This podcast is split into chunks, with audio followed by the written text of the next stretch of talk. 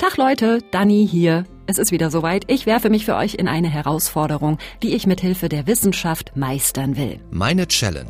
Wann habt ihr zum letzten Mal Mist gebaut? Eine Verabredung vergessen, im Job eine Deadline nicht eingehalten oder sogar einen Menschen, der euch am Herzen liegt, so richtig verletzt? Ein Podcast von MDR Wissen. Das ist kein schönes Gefühl, ne? Ich hasse das, wenn ich Kram verballere, wenn mir ein Missgeschick passiert oder ich mich einfach knallhart beschissen verhalten habe jemand anderem gegenüber. Dann ist es meistens auch gar kein Ding für mich zu sagen, oh sorry, tut mir leid. Und es gibt aber auch Situationen, da fällt es mir wahnsinnig schwer, mich zu entschuldigen oder um Verzeihung zu bitten. Es ist sau unangenehm, es kann richtig schmerzhaft sein. Also wenn man manchmal Leute beobachtet, auch so bei öffentlichen Reden, hat man das Gefühl, die haben richtig körperliche Schmerzen, wenn sie es tut mir leid sagen wollen. Und man braucht man braucht Eier. Eier. Man braucht Eier. Das sagt die Psychologin Annegret Wolf von der Uni Halle-Wittenberg. Ja, und obwohl ich mich als total reflektiert und selbstkritisch bezeichnen würde, fehlen mir diese Eier leider manchmal. Also ich habe da wirklich so ein paar Leichen im Keller.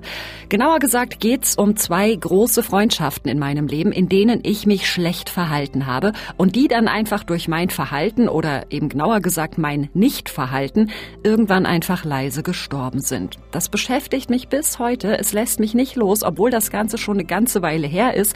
Es kommt immer wieder hoch. Und dann kam dieser Themenvorschlag mit dem Entschuldigen auf in unserem Podcast-Team und ich habe gesagt, oh Leute, da habe ich eine Geschichte. Das hier ist jetzt also die Gelegenheit, damit endlich aufzuräumen. Meine Challenge lautet, ich bitte um Verzeihung. Und zwar aufrichtig, konstruktiv und am Ende hoffentlich auch, ich sag mal, erfolgreich. Ich habe mir extra hübsches Briefpapier gekauft. So, liebe, äh, äh, du wunderst dich vielleicht, warum ich mich jetzt nach so vielen Jahren bei dir melde. Ach Gott, nee, das klingt doch total gestelzt. Neuer Versuch. Kleiner Spoiler, es gibt wahnsinnig viele Fallstricke, was man da alles falsch machen kann. Und deshalb hole ich mir Support aus der Wissenschaft, um endlich, endlich die Dinge zu klären, die ich mir da hab zu Schulden kommen lassen.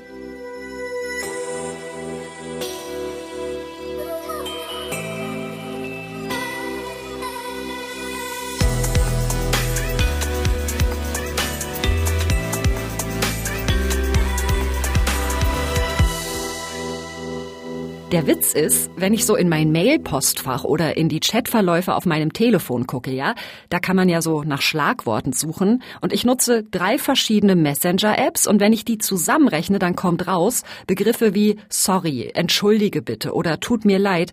Ey, die schreibe ich anscheinend fast jeden Tag in unterschiedlichsten Zusammenhängen. Oh Mann, ey, Sorry, dass ich jetzt erst antworte. Es war einfach so viel los hier. Ey, sorry, aber das ist doch Bullshit, was du da erzählst. Entschuldige bitte, dass ich gestern so mies drauf war. Das wird demnächst. Hey, tut mir leid, ich bin spät dran. Ich beeil mich. Vielleicht geht euch das ja auch so. Ich meine, klar, wenn ich jemanden im Supermarkt anremple, dann sage ich natürlich, oh, Entschuldigung, das gehört sich halt so.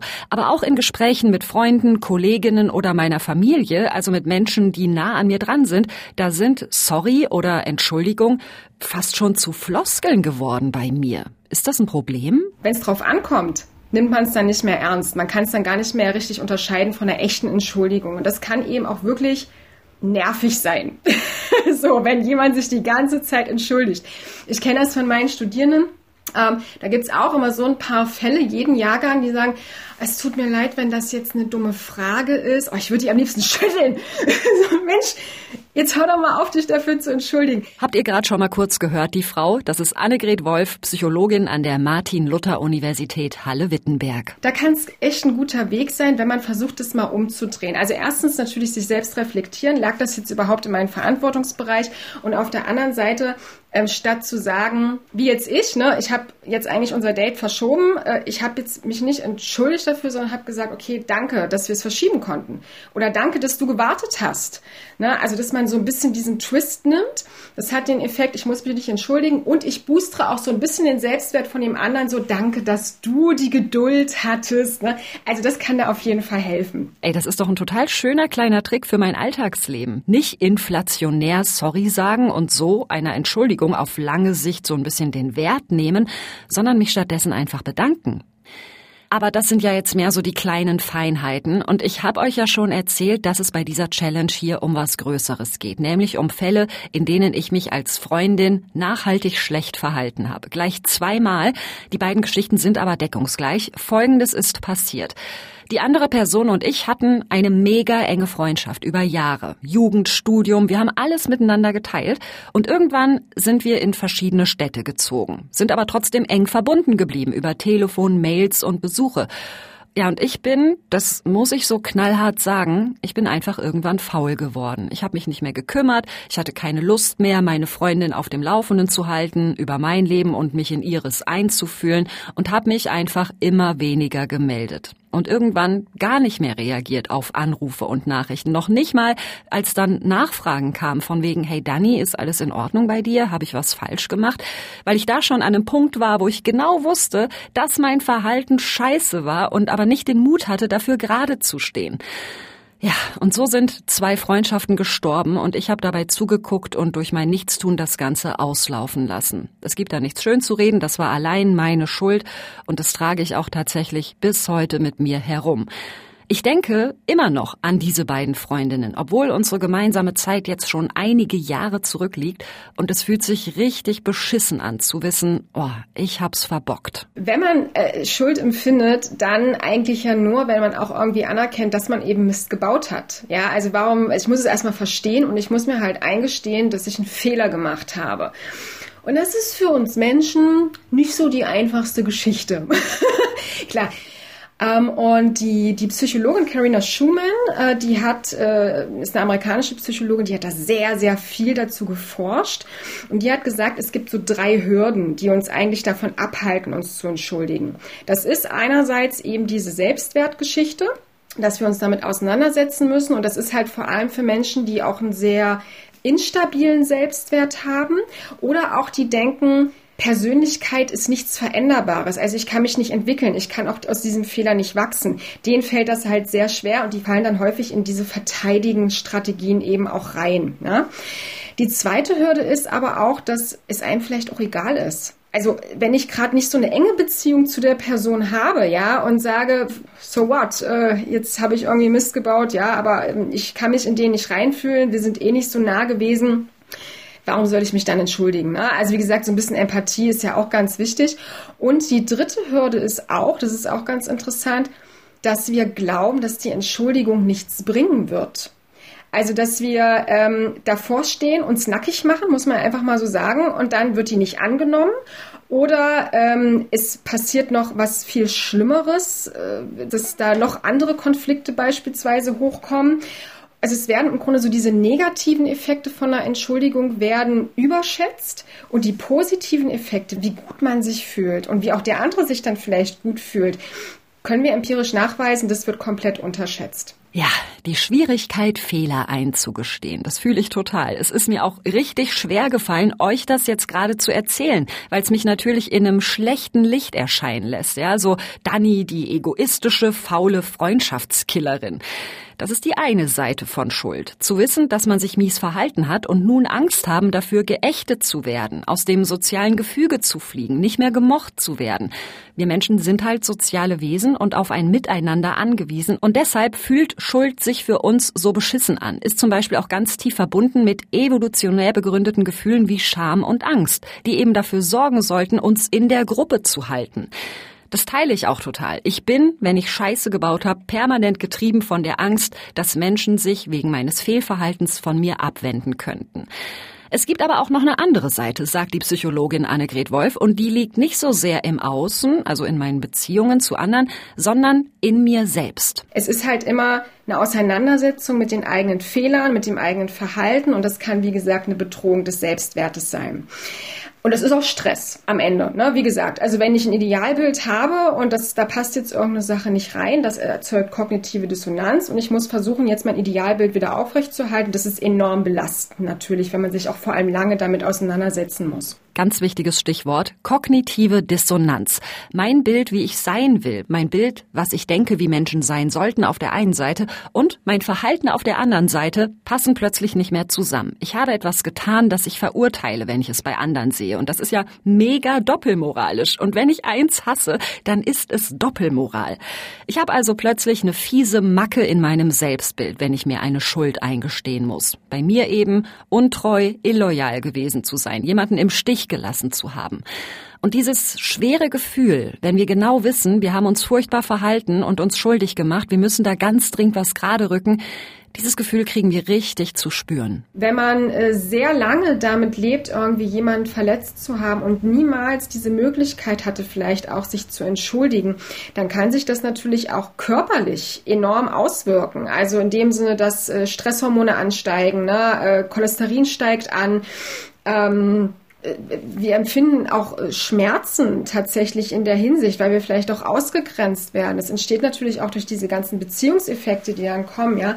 Also dieser ganze Druck wirkt sich nicht nur mental, sondern eben auch gesundheitlich auf uns aus, wenn wir das Gefühl haben, da ist einfach etwas, was ich noch nicht lösen konnte und was ich noch nicht loswerden konnte. Also auch unser Körper macht Alarm, wenn wir Gefahr laufen, uns durch Fehlverhalten ins Auszuschießen, sei es in den Beziehungen zu anderen oder auch gegenüber uns selbst. Also krass, dass es wirklich solche Auswirkungen hat. Davon will ich mich befreien. Es gibt auch Studien, die zeigen, die negativen Reuegefühle, die werden eher mehr, wenn wir uns nicht entschuldigen. So, dann bedauern wir am Ende nicht nur das eigentliche Fehlverhalten, sondern auch, dass wir dafür nie um Verzeihung gebeten haben. Ja, und deshalb schreibe ich jetzt den beiden Freundinnen, die ich damals so fies hab hängen lassen. Eine bekommt eine E-Mail und die andere kriegt einen Brief. Liebe Conny, das hier wird wahrscheinlich ein längerer Schrieb und ich hoffe, ich überrumple dich jetzt nicht hiermit. Dazu ein kurzer Disclaimer an dieser Stelle. Alle Expertinnen und Experten, mit denen ich für meine Challenge gesprochen habe, haben gesagt, um Verzeihung bitten findet am besten face-to-face -face statt. Das ist in meinem Fall aber leider nicht möglich, denn beide Freundinnen wohnen irre weit weg. Da jetzt auf gut Glück hinzufahren und die zu überrumpeln, so, hallo, hier bin ich, tut mir voll leid mit damals. Ich fürchte, das würde eher schief gehen und deshalb in meinem Fall jetzt die schriftliche Variante. Ich weiß, es ist jetzt schon Jahre her, dass wir alles miteinander geteilt haben. Und trotzdem denke ich bis heute immer mal wieder an dich. Schon bei Kleinigkeiten. Zum Beispiel, wenn ich sage, na, um diese Tatsache müssen wir kein Schleifchen binden. Das habe ich damals von dir übernommen. Oh Mann, ey. Also ich merke beim Schreiben, wie ich so um den heißen Brei rumrede. Laber, laber, laber. Ich glaube, das liegt auch daran, dass ich denke, ist das hier nicht eine wahnsinnige Ego-Nummer von wegen, ich habe keinen Bock mehr auf die Schuldgefühle, auf die Stressreaktionen, ich habe keinen Bock mehr darauf, mein schiefes Selbstbild ertragen zu müssen, also lade ich das Ganze jetzt einfach einmal hier bei dir ab, damit es mir besser geht. ist doch auch schon wieder scheiße. Und ja, sagt Annegret Wolf, klar bin ich in diesem Prozess viel bei mir. Es passiert aber auch noch was anderes. Und dadurch, dass wir dann eben auch um Vergebung bitten, geben wir dieser anderen Person Kontrolle und letztendlich so ein bisschen Macht. In der Hinsicht, du bist jetzt am Zug, um zu entscheiden, wird es wieder was mit uns beiden? Ja, ich habe jetzt alles getan, aber es liegt jetzt an dir. Das kann natürlich auf der einen Seite schlecht sein, weil es vielleicht auch, wenn es öffentlich passiert, sehr viel Druck ausübt, muss man auch sagen. Ne? Ähm, aber in der Regel ist es so ein bisschen, dass man dem vermeintlichen Opfer dadurch, wie gesagt, so ein bisschen auch Entscheidungsspielraum gibt, Kontrolle gibt und eben auch überhaupt ähm, die Möglichkeit gibt, auch mal seinen ganzen Frust rauszulassen. Ja, das ist es ja auch. Also es ist ja nicht so, dass ich, wenn ich mich entschuldige, einen Monolog führe, sondern der andere muss ja auch dann mal erzählen, wie es ihm dabei gegangen ist. Das finde ich mega spannend. Indem ich aufrichtig um Verzeihung bitte, gebe ich meiner Freundin Macht über mich. Sie entscheidet, hopp oder top, und bekommt damit eine Selbstwirksamkeit, die sie in ihrer Opferrolle eben nicht hatte, ja? Damals, als sie einfach hilflos zusehen musste, wie ich mich klammheimlich vom Acker mache und sie im Stich lasse.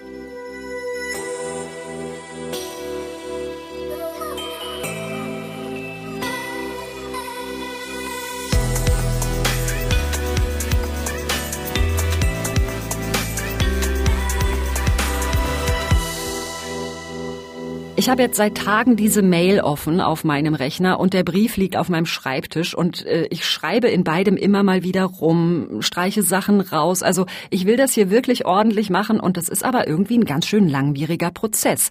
Dabei gibt es dafür tatsächlich konkrete Hilfe aus der Forschung. Wissenschaftlerinnen und Wissenschaftler haben herausgefunden, wie die perfekte Bitte um Verzeihung aussieht und dazu gehören sechs Schritte. Achtung, aufgepasst.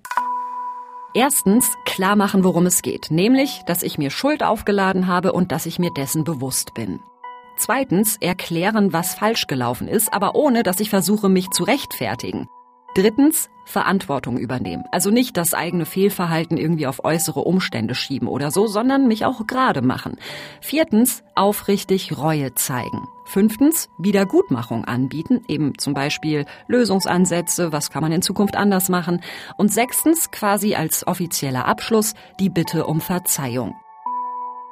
Falls euch das jetzt zu schnell ging, die Anleitung für eine wissenschaftlich fundierte, perfekte Entschuldigung, die verlinken wir euch auch nochmal in der Podcast-Beschreibung.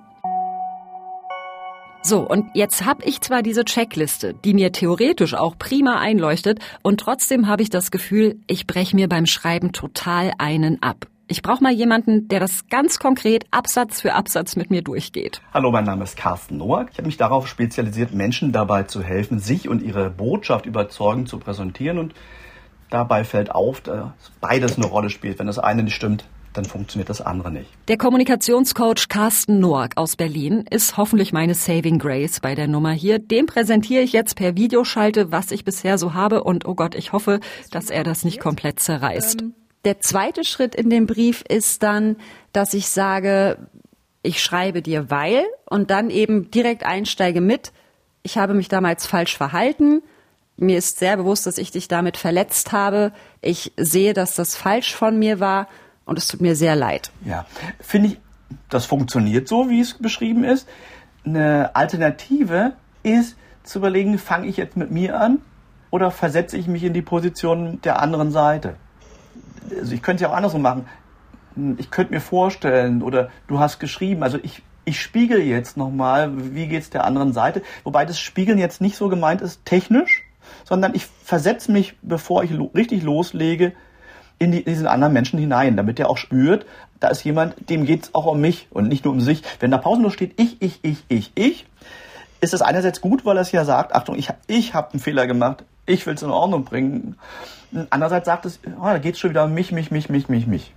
Hm, das klingt total einleuchtend und andererseits habe ich mal vor ungefähr tausend Jahren gelernt, man soll immer Ich-Botschaften senden und ich habe mir dann beim Schreiben so gedacht, vielleicht ist es ja, wird es ja als übergriffig wahrgenommen, wenn ich sage, ähm, du warst bestimmt verletzt oder nee, was auch das immer. Würde, also okay, dann das ist schön, dass wir darüber reden. Ja, also ja, das mit Ich-Botschaften ist grundsätzlich richtig. Deswegen sagte ich auch eine Alternative. Wenn ich von der anderen Seite formuliere, dann deshalb, weil ich mir überlege, wie könnte es ihr gehen? Nur ich halluziniere nicht, also ich mache jetzt keine auf Hellsehen, sondern ich schaue, dass ich finde, wie könnte es denn jemand wahrgenommen haben? Ah, okay, also nicht sagen, du bist bestimmt verletzt, sondern ich könnte mir gut vorstellen, dass das für dich sehr verletzend war, so in die Richtung. Das wäre jetzt ich und die andere Seite. Mist. Nee, das ist wunderbar, das ist toll, okay. weil es ja verbindet. Ja. Oh Gott, okay. Also ich merke jetzt so ein knallhartes, so musst du das machen, Dani. Schreib das da so und so hin. Sowas gibt's nicht. Es gibt ein Gerüst, an dem ich mich entlanghangeln kann, aber den richtigen Ton, den muss ich am Ende selbst finden. Was es jedoch gibt, sagt Carsten Noack, es gibt ganz viele Don'ts. Ganz wichtig, keine Ausreden. Immer wieder und andauernd erlebe ich das, dass Leute denken, sie hätten sich entschuldigt. In Wirklichkeit haben sie eine Ausrede geliefert. Also haben im Grunde gesagt, weshalb sie es machen. Ich will an der Stelle überhaupt keine, wenn ich der Empfänger bin, keine Begründung hören. Ich will jetzt hören, dass derjenige versteht, hm, ich habe erkannt, anders ist besser. Hm, aufrechnen. Ganz häufig sagen Leute so, tut mir ja leid, hm, du weißt ja selber, du machst es ja auch andauernd. Das ist Fehler aufrechnen. Das ist Auge um Auge, Zahn um Zahn, schlechte Voraussetzung, um dann eine bessere Beziehung zu haben. Fehler nicht zweimal begehen ist ganz wichtig. Hm, da gibt es doch immer wieder Situationen, wo ich den Eindruck habe, die Entschuldigung klang jetzt vielleicht sogar halbwegs glaubwürdig, nur mein Bauch sagt, das habe ich doch schon, hat er mir schon fünfmal geliefert. Also da, da glaube ich doch nicht dran, dass es beim nächsten Mal besser wird. Also bitte dann auch dafür sorgen, dass die Weichen gestellt werden, dafür, dass es zukünftig anders läuft. Es kann bedeuten, dass ich ganz konkret neue Vereinbarungen treffe und mich auch dran halte. Oder Dinge erlerne, die mir scheinbar fehlen oder die ich bis jetzt nicht eingesetzt habe. Der wichtigste Punkt, und nicht der letzte, nur der wichtigste Punkt, der mir einfällt, ist die Frage, will ich Recht haben oder will ich glücklich sein? Also geht es mir darum, im Englischen klingt es immer besser, being right or being kind. Muss ich immer am Ende noch das letzte Wort haben? Brauche ich das? Oder kann ich sagen, die Beziehung ist mir so wichtig, dass ich dann auch mal Dinge zur Seite lasse, die mir vielleicht sonst aufstößen würden? Hm, was habe ich noch? Ah, entschuldigen, also um Entschuldigung bitten, so rum, und dann schweigen. Das erlebe ich sehr häufig, dass dann ewig weitergeredet wird. Und dann wird es meistens schlimmer. Dann kommen meistens die Begründungen, die Ausreden. Hm, um Entschuldigung bitten, Klappe halten, zuhören und wirklich zuhören. Vielleicht gibt's ja was zu lernen, hoffentlich. Ah, während Carsten Noack das so aufzählt, denke ich ganz oft, fuck, fuck, fuck, erwischt. Genau diese Fehler mache ich hier in dem Brief und in der Mail, die ich schreibe. Vor allem diese Rechtfertigungsfalle, ja. Das ist voll oft so, wenn ich mich entschuldige oder um Verzeihung bitte, dass ich immer so ungefragt nachschiebe, warum das jetzt so gelaufen ist, in der Hoffnung, dass ich dadurch auf mehr Verständnis stoße. Es ist aber doch auch voll logisch, oder? Das machen wir doch alle. Ich meine, versucht mal euch zu entschuldigen, ohne so automatisch einen Erklärungsversuch dafür hinterherzuschieben. Also das geht gefühlt gar nicht. Rechtfertigen, wo ich dachte, das sei eine gute Idee, wenn ich eben sage, ich möchte gerne, dass du weißt, ich war damals in einer schwierigen Situation. Du hast überhaupt nichts falsch gemacht. Bei mir hat die Scheiße gedampft. Eine Beziehung ist zerbrochen. Ich war nur mit mir selbst beschäftigt. Aus heutiger Sicht finde ich das unausstehlich und furchtbar. Aber damals hatte ich offenbar keinerlei Ressourcen. Und irgendwann habe ich mich einfach nicht mehr getraut, dich nochmal anzupiepen, weil ich mich dafür sehr geschämt habe. Also das ist die wahre Erklärung tatsächlich. Finde ich in Grundsätzen gut. Okay. Mhm. Also insgesamt ist diese Erklärung, die würde ich, alles was irgendwie nach, äh, dadurch ist meine Verantwortung geringer, würde ich sehr vorsichtig sein. Mhm. Ansonsten ist so eine Erklärung, in dem Moment, wenn genug passiert ist, damit es angenommen werden kann, ist in Ordnung. Ob ich es im ersten Kontakt reinschreiben würde, weiß ich nicht. Also kommt halt darauf an, geht die, die Zielperson, macht die auch einen Schritt, dann ist sie bereit dazu. Ist die jetzt noch nicht so bereit, dann haut ihr das so ein bisschen äh, vom Kopf ist noch zu früh. Und wenn dann tatsächlich im Charakter so das nackig machen, es bloß nicht klingen lassen nach, ich, äh, ist ja nachvollziehbar. Nee, ist nicht nachvollziehbar. Aus der Sicht der anderen. Noch nicht. Ah, so habe ich das noch gar nicht betrachtet, dass das ja auch eine Option ist, ne? Meinen Freundinnen nicht ungefragt meine Geschichte, meine Beweggründe reindrücken, sondern einfach erstmal Reue zeigen, Verantwortung übernehmen und sagen, wenn du einverstanden bist, können wir gern mal drüber reden, wie es zu all dem gekommen ist. Und das soll aber bitte überhaupt nicht in Frage stellen, dass ich mir hier Schuld aufgeladen habe. Also das mehr so ein bisschen Schritt für Schritt zu machen. Ich muss also an den Teil nochmal ran. Kommen wir jetzt zum Schlussteil meiner Mail und meines Briefs. Ich bitte dich um Verzeihung und würde dich wahnsinnig gerne wieder in meinem Leben haben. Aber ich erwarte jetzt auch nichts von dir und könnte total verstehen, wenn du einfach hiermit abgeschlossen hast. Mach einfach, was sich für dich richtig anfühlt. Ich habe hier keinerlei Ansprüche zu stellen, sondern ich möchte einfach nur, dass du weißt, dass es mir irre leid tut. Ja, voll gut gemacht, denke ich mir, ne? Dem anderen Raum geben, klar machen, du bestimmst, was jetzt geht und was nicht. Da muss man aber auch schon wieder vorsichtig sein, sagt der Kommunikationscoach Carsten Noack. Die Gefahr ist halt da, dass meine Formulierung, wenn das mein Anliegen ist, trotzdem zu sehr vermitteln, es geht um mich. Also ich möchte das vermitteln, dass jede Entscheidung in Ordnung ist. Nur wenn ich zu viel von mir spreche, mir, mir, mir, mir, also alleine wenn die Worte ich und mir so oft vorkommen, dann dominiert es ja im Text in der Wahrnehmung. Mhm. Da sind sich viele nicht bewusst darüber. Und dann wird es halt so eine Sühne-Show äh, mit dem einzigen Ziel der Absolution oder ich fühle mich besser oder äh, ja. ja. Und das, ich fühle mich jetzt besser, wenn das rüberkommt, so verständlich das ist, das wäre ja so ein bisschen zu signalisieren, so, oh, ich habe was abgelegt, ich warte genau. jetzt gar nicht darauf, dass du mir irgendwie eine Rückmeldung gibst, sondern oh, das habt ihr schon mal selber erledigt. Tschüss. Oh Gott, ja, so friss oder stirb mäßig. Ja. Nee, genau das möchte ich ja eben nicht, sondern dass eben klar wird, äh, du bist die Person, die verletzt worden ist und das soll im Mittelpunkt stehen. So. Ja, ja. Das möchte ich gerne rüberbringen. Meine Fresse ist das anstrengend, da den richtigen Mittelweg zu finden zwischen ich mache mich nackig und stehe gerade für das, was ich dir angetan habe, aber auf der anderen Seite eben auch das Ganze nicht zu einer kompletten Nabelschau zu machen, sondern eben auch beim Gegenüber zu sein und ihm Raum zu geben. Ja, und dann am Ende natürlich hoffen, dass meine Bitte um Verzeihung wahrgenommen und im besten Fall auch angenommen wird.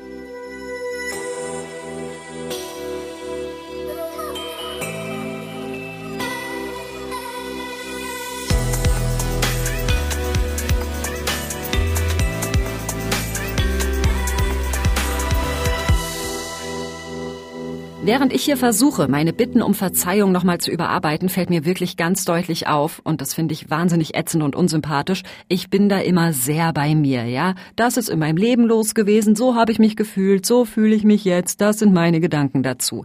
Und ja, Introspektion gehört zu einer aufrichtigen Bitte um Verzeihung dazu, aber ich glaube, es würde dieser ganzen Challenge hier gut tun, mich ein bisschen mehr in die andere Seite zu versetzen, in die Person, die mir verzeihen soll, ja. Was umtreibt die? Wie wie fühlt die sich vielleicht? Und was könnte dazu führen, dass sie sagt, okay, Dani, schwamm drüber, lass uns das Ganze einfach vergessen? Da gibt es einen ziemlich großen Unterschied. Vergessen heißt ja, dass wir etwas nicht mehr in der Erinnerung behalten. Also, dass wir sozusagen das Ereignis aus dem Gedächtnis streichen. Und das ist etwas, was man willentlich schlecht machen kann. Und das ist der erste große Unterschied zum Verzeihen. Verzeihen ist nämlich etwas, was wir mit Absicht tun können, nämlich genau in der Absicht zu verzeihen. Susanne Boshammer ist Professorin für praktische Philosophie an der Universität Osnabrück. Und tatsächlich gehört zum Verzeihen nicht mal dazu, dass wir dann auch versprechen, dass wir nach Möglichkeit vergessen, was passiert ist. Tatsächlich ist sogar das Gegenteil der Fall. Häufig ist es für Menschen erst dann möglich, sich entlastet an Dinge zu erinnern, wenn sie verziehen haben. Solange wir das nicht getan haben, bedeutet die Erinnerung ja sehr häufig nicht nur einen großen Schmerz, sondern auch einen entsetzlichen Groll, wenn wir jetzt in der Rolle der Person sind, die etwas zu verzeihen hätte. Aber viele Menschen berichten, dass erst nachdem sie es geschafft haben zu verzeihen, es plötzlich wieder möglich war, diese Geschichte in ihr Leben zu integrieren und sich zu erinnern. Und viele Menschen meinen, dass das einer der Vorteile des Verzeihens sei. Wir dürfen uns wieder erinnern, ohne so belastet zu sein. Die Erfahrung, die habe ich auch schon gemacht. Aufrichtig jemandem verzeihen zu können, das fühlt sich entlastend an. Susanne Boshammer hat ein komplettes Buch zu dem Thema geschrieben. Das verlinken wir euch in der Podcast-Beschreibung. Und sie führt das noch ein bisschen weiter aus und sagt, wer verzeiht, der differenziert dabei auch. Das ist doch interessant, wenn wir vom Verzeihen sprechen. Dann sagen wir ja sowas wie, ich verzeihe dir das und dann kommt das, was die andere Person getan hat. Es gibt also immer zwei Dinge. Das eine ist, ich verzeihe jemandem und ich verzeihe etwas. Und dieser Zusammenhang ist wichtig, denn wenn wir jemandem etwas verzeihen, dann sehen wir diese Person, die etwas Bestimmtes getan hat. Das, was wir verzeihen. Aber wir sehen eben auch die Person. Und Menschen sind immer mehr als das, was sie tun. Und damit ist übrigens nicht gemeint, dass auch die Menschen, die die schlimmsten Dinge tun, immer noch nette Seiten haben. Es geht nicht darum, dass wir beurteilen, was der andere für eine Person ist. Es geht allein darum, dass wir zur Kenntnis nehmen, dass Personen nicht nur das sind, was sie an einem bestimmten Tag mir gegenüber getan haben. Und das Interessante ist ja, dass das nicht nur für mein Gegenüber gilt, sondern auch für mich. Keiner von uns ist nur das, was er oder sie tut. Und das ist wirklich wichtig zu wissen, weil Menschen mit einem notorisch schlechten Gewissen oder einer Haltung der besonderen Selbstkritik ja das manchmal vergessen. Du bist nicht nur das, was du tust. Du hast Mist gebaut und das ist nicht in Ordnung.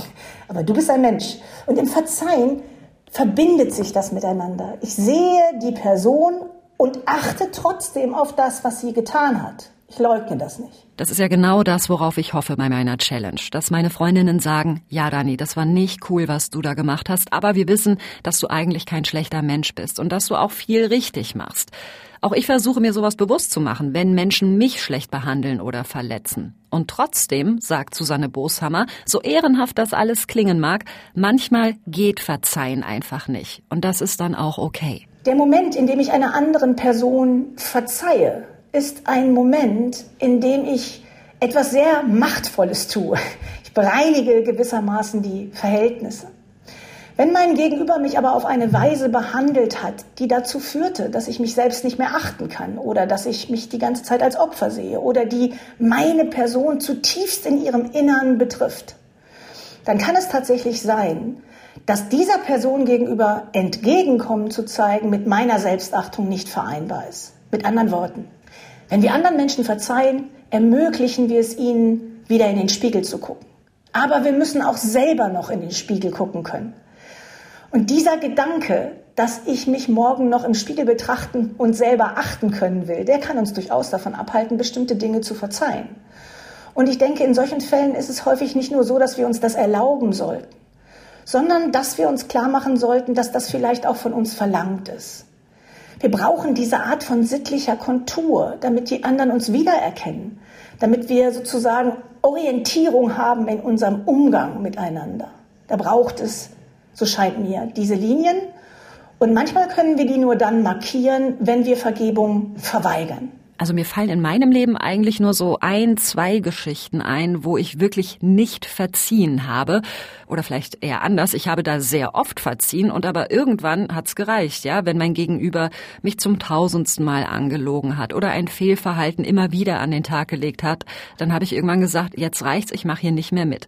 Das war natürlich schmerzhaft, weil damit ja dann auch eine Beziehung jeweils gestorben ist. Aber es hat sich auch gut angefühlt, zu sagen, so Freundchen, so nicht. Ich mache mich jetzt hier gerade für mich selbst und lasse nicht alles mit mir machen.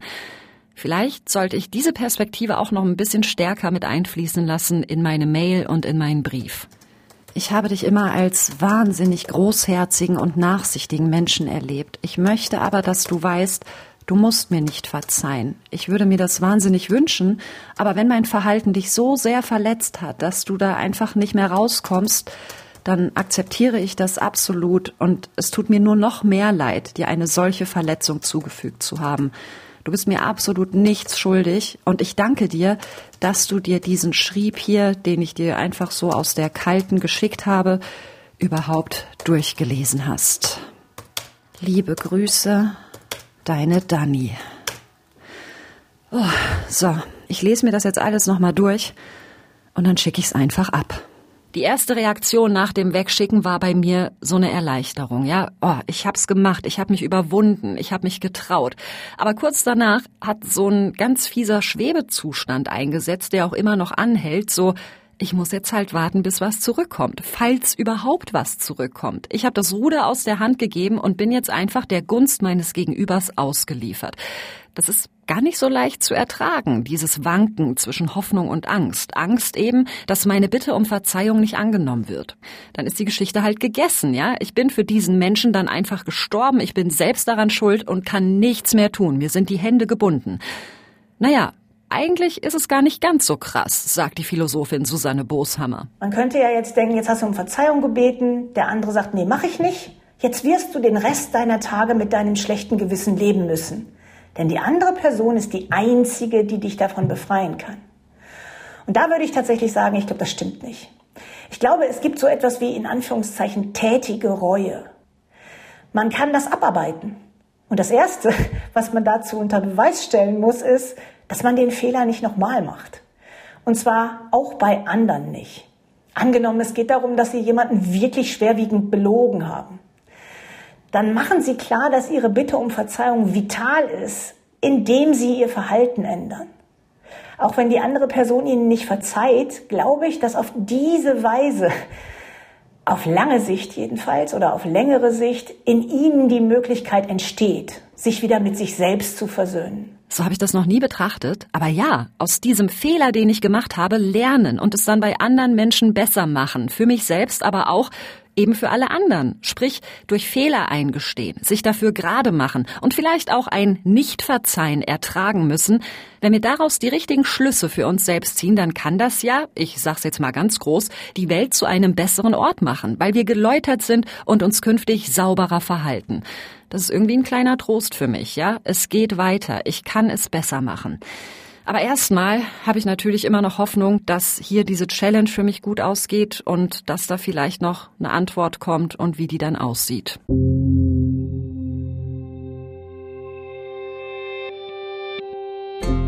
Es ist zwei Wochen her, dass ich den Brief und die Mail abgeschickt habe. Bisher habe ich noch keine Antwort bekommen. Ich hoffe aber weiter, dass da vielleicht noch was kommt. Stand jetzt muss ich aber sagen, der Ausgang meiner Challenge, der ist derzeit einfach noch offen. Und ich habe wahnsinnig viel gelernt darüber, was Schuld mit uns macht und was ich tun kann, um mit Fehlern möglichst konstruktiv aufzuräumen. Es fühlt sich gut und richtig an, was ich jetzt getan habe. Und ja, das ist schon wieder egoistisch, ne? So, ich profitiere davon. Ich habe mir was von der Seele geschrieben und kann jetzt wieder kreuzfidel durch die Welt hüpfen. Nee, aber das ist nicht so. Erstens war der Weg dahin mitunter ganz schön schmerzhaft und zweitens, nur weil ich jetzt Reue gezeigt und um Verzeihung gebeten habe, ist das Thema für mich nicht vorbei. Diese Geschichten bewegen mich weiter und ich hadere nach wie vor mit meinem Fehlverhalten. Also dieses Bild, das ich glaube ich am Anfang so ein bisschen hatte, von wegen, ich sag Entschuldigung und bin die schlechten Gefühle dann los, nope, das haut überhaupt nicht hin. Aber ich habe eben jetzt auch gelernt, es gibt einen Kanal dafür gewissermaßen. Ja, ich werde künftig alles tun, dass ich mich nie wieder so hässlich verhalte, dass ich Menschen, die ich liebe und die mich lieben, so verletze. Großes Danny Ehrenwort. Das war meine Ich bitte um Verzeihung Challenge. Und hey, vielleicht ist meine Geschichte ja auch ein Anstupser für den ein oder die andere unter euch, zu sagen, okay, ja, da gibt's was, ich habe da Leichen im Keller, aber ich mache mich jetzt dafür gerade und bitte um Verzeihung. Ich kann es wirklich nur empfehlen. Und ja, wenn meine Geschichte euch eine Motivation dafür war, dann wäre das ja ganz, ganz wunderschön. Ich habe diese Folge hier gemacht, zusammen mit Thomas Jehn und Carsten Möbius. Und wir freuen uns, wenn ihr uns schreibt, falls ihr Feedback habt oder auch eine Idee für meine nächste Challenge. Ganz easy an challenge.mdr.de. Und auf die Ohren geht's uns wie immer in zwei Wochen wieder. Ihr findet uns auf challenge.mdr.de, in der ARD Audiothek, bei Spotify, Apple Podcasts, ja und überall sonst, wo es Podcasts gibt. Ihr wisst Bescheid, ne? Ich freue mich und sag bis dann. Tschüss.